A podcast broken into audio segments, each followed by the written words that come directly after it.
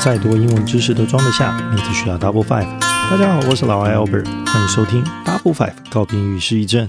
Don't worry about how many words, all you ever need is ten minutes。好不容易我下定决心，每次英文考单字啊，我都背得超努力，花了超多的时间。但是为什么复习总时数增加了十个小时，月考分数却退步了十分呢？本集的十分钟只讲一个道理。只要想明白了，你便能摆脱这个无力的回圈。英文成绩想要倒吃甘蔗，想要摆脱这无力感的同学们，一定要听到最后哦。最近很多升高一的家长都跟老艾反映啊，怎么我的孩子啊，国中时候没有那么认真，嘿，英文成绩还 OK 呢，到了高中认真超多的，成绩却下滑了，实在是很不忍心啊，孩子越来越没自信。那这个问题呢，当然相当常见哦，各位听友们，各位高中。国中的同学们，你们是不是觉得，哎，我这每次啊在考单字小考我都背得很好，小考成绩也都 OK，怎么一到了月考我就就就就挂了呢？这道理啊，跟拍照一样。话说老艾很喜欢一个新生代男演员，他叫做许光汉，超级帅的，又很会演，身材又好。有天老艾心血来潮啊，找了张许光汉的照片啊，照片里面的光汉呢，穿着一件无袖的这个灰色棉 T，那想拍张跟他一模一样的 feel。老艾啊，练习摆着他的 pose，那 pose 练的超好的，表情呢就超级装逼的。那也知道光源要怎么找，更去找出了类似的背景来模仿。可是我拍出来会变成照片里那个许光汉吗？而且是不可能会待机嘛，因为我还是原本那个老艾啊，中年肚子大肌肉松弛嘛，所以不是客观条件都一样，结果就会一样，因为主观条件还是有很大的落差呀。哎，老艾，那怎么办？你永远都当不成许光汉了吗？哎，开什么玩笑？那那要一模一样，那当然是不太可能嘛。不过想要接近那样子的 quality，倒是很有机会的哟。想要知道这个谜底吗？嘿嘿，我们在听完单字分享和故事之后，便来揭晓这个谜底吧。一定要听到最后哟。今天的单字啊，虽然不到十个，但补充的量会很多哦。Are you ready? Let's go. 第一个单词呢是 anybody，a n y b o d y，那这个呢是复合名词的用法啊。那所谓的复合名词就是所谓的某任美眉，某就是某一个，那就是 some；任呢就是任何一个，那就是 any；那每一个呢就叫做 every，每半个就是 no。那这四个字呢后面会凑上什么？会凑上 body，那会凑上所谓的 one，会凑上所谓的 thing，会凑上所谓的 where，那就会变成凑成十六个字嘛，四四十六。所以呢我们会有什么？我们会有所谓的 anybody。anyone, anywhere 跟 anything，然后呢会有 somebody, somewhere, something, someone。 所以这四个字加四个字凑起来十六个字呢，这里面呢就考三个文法规则哦。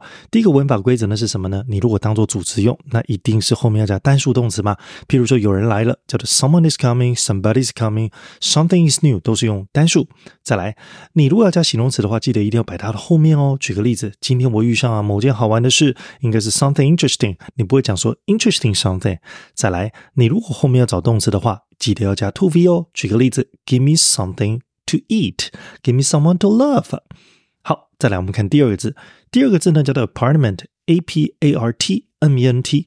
那 apartment 这个字呢是公寓哦，那这里有一个很好玩的地方，我们如果把它拆解的话，apart a p a r t，那 apart 呢是一个副词，它叫做相隔、相距或者是裂成小碎片的意思哦。那我如果在前面加上一个第一边的 depart，那第一者会嘛，那你的间隔呢是要远远的，那就代表要离开喽。所以 depart 当做动词的话叫做离开，那你如果叫把它当成名词的话，后面再加上一个词尾就是 u r e，那就变成 departure，d e p a r t u r e。再来，我如果在 depart 呢，我在后面我加上 n b n t 变成 department，那就变成怎么样？区隔开来的离开，那就怎么样？区隔开来的就变成部门喽。所以 department store 就是有很多部门的一个商店，那就叫做百货公司。那接下来这个字就相当简单了，第三个字叫做 anger，a n g e r，anger 呢是生气的意思。那它如果要做词类变化，你如果变成 g r y，angry 就变形容词。你要变副词，因为是子音加 y，所以我要去 y 加 i l y，变成 angrily，它就变成了副词喽。再来下一个字呢，叫做 aggressive，a g g r e s s i b e。那这个字很有趣啊，aggressive 呢，它是有攻击性的，跟所谓的积极进取的。那 crash 这一个字根呢，g r e s s，它有所谓的 go，就是前进的意思哦。所以今天呢，就有很好玩的字了。比如说，如果有个字叫做 p r o g r e s s，叫做 progress 或者叫 progress。那我们之前有提过，如果你是念 progress，重音在后就是一个动词，叫做前行。那如果是 progress，那就变成重音在前，就变成名词，叫做前进。那两个字呢，就是所谓的进步啦。所以呢，我如果在后面再加上个 i v e，变成 progressive，那就变成有进步的，很好玩吧？再来，我们再看另外一个结合 regress。R E G R E S S，那我们说 R E 这个字首呢，它有所谓的 backward，就是往回走的意思哦。那 grass 本身是 go，所以你往回走，它不就叫做后退吗？所以 regress 当做动词使用，它就叫做所谓的衰退或者叫后退。你如果后面加了 I V E，变成 regressive，就变成衰退的形容词。你如果加上 I O N，变成 regression，那就变成所谓的衰退的名词。再来，我们看一个 digress，D I G R E S S，D I 呢就是 away 的意思，所以 grasses go，所以呢往远远的走过去就是偏题的意思了嘛，所以 digress 当动词叫做偏题。你如果后面加了 I V 变成形容词叫 digressive，那你如果加了 I O N 变成 digression 变成名词，这应该蛮简单的。再来下一个字呢是 transgress。T R A N S G R E S S，那 trans 这个字呢叫做 cross，就从点 A 到点 B 的概念，grasses go。所以呢，你从点 A 已经跨过点 B 的，代表你已经跨界越界喽。所以 transgress 这个字呢，它叫做所谓的违反规定。那 transgression 呢，你后面加了 I O N，那自然就变成了它的名词。接下来我们看第五个字哦，第五个字叫做 alcohol，A L C O H O L。Alcohol 这个字呢，当做名词使用，它叫做酒精。那如果呢，我后面加了个 ic，变成 alcoholic，那就变成了形容词或者名词。当名词的话，就是啊，挺有趣的，这叫酒精成瘾的人哦。当然，老艾是浅尝辄止，是没有喝很大啦。那你如果当形容词的话，就是跟酒精类相关的。而跟这个 holic 呢，因为它是跟什么东西上瘾的人有关，所以它这前面可以加上一个 work，变成 workholic，w r k a。H O L I C，那 workaholic 它就是一个名词，它就是什么意思呢？叫工作狂。那什么叫做 shopaholic 呢？S H O P A H O L I C，它就变成另外一个名词，shopaholic，它就是所谓的购物狂。接下来我们看看第六个字，第六个字是 alert，A L E R T。那 alert 呢是一个形容词，那很多人都会误会哦，这个 alert 这个字啊，就是保持警觉的、警戒的，它会被误认为是动词哦，因为中文里面感觉很像嘛。那其实它是一个形容词，所以你不会看到它加 ed，也不看到它加 s。那很多的 a 开头的形容词也是如此，常常被误会，特别提出来。譬如说 afraid，a f r a i d 这个字呢，它怎么样都不会变成动词，所以你不会看到 afraid 或者是叫做 afraid。都不会。再来，我们看到 aware，a w a r e，aware 这个字呢，叫做醒悟的、觉醒的、察觉的。那很多人把它当动词，不是哦，它形容词哦，所以应该是 I'm aware of something。好，就是我意识到什么东西的到来。最后一个要介绍的就是 awake，a w a k e，awake 呢是醒着的状态哦。那你如果讲说 I awake 的 啊，那就不对了。awake 是保持清醒的状态，所以它是一个形容词。接下来我们看第七个字哦，第七个字也很简单，它是 ancient，a n c i e n t。那 ancient 呢是一个形容词呢，那它就是所谓的古老的、古早的。那你相关的字呢，就叫做所谓的 aged，或者是 old aged，就是很老、很有历史意义的意思哦。接下来我们就来听听的故事吧。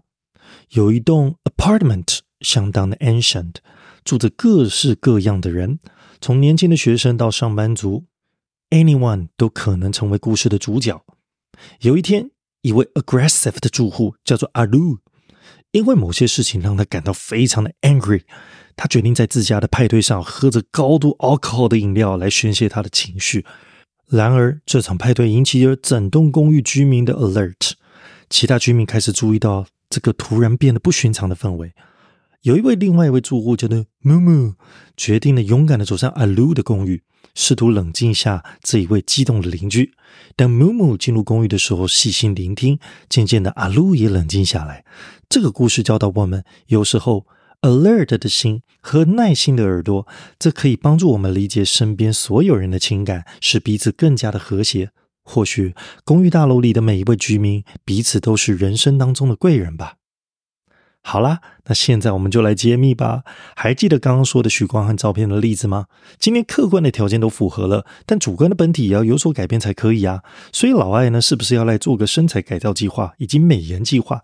那因为我是要模仿光汉的无袖棉 T 嘛，所以我是不是要来练个二头肌啊？然后再来雕个胸肌啊？再来把肚子的肉往内缩一点？同一时间内，我要狂敷美白面膜，这样子。才可以把主观的这个主体物件拉近到成品想要达到的样子。最后，你的主客观条件都达到的时候，照片自然是有模有样的。同理可证，你设定了什么目标？是一个明确又正确的目标吗？假如你的月考英文想要考好，那是否要想想你要怎么样设定一个可达成的目标呢？譬如说，你上次考四十分，下次你设定你要考九十分，其实你挫败感会比较大哦，因为那根本是到不了，又来了，又是到不了。那你如果呢是上次考四十分，这次考四十五分，你想要考四十五分，哎，达得到啊，不过就没有挑战性了，很快就可以达成了。既然如此，那五十五分呢？也许是一个可达到又可以有挑战的目标。这样子的话，你就会有成就感了吗？再来，有了目标，要怎么做计划？单字的记忆不是线性的，今天背了就会全部都记住，那是骗笑。它是有所谓的记忆方式以及记忆曲线的。不过因为今天时间关系啊，没有办法详谈。如果有兴趣的话呢，到老艾的 IG 或 FB 留言吧。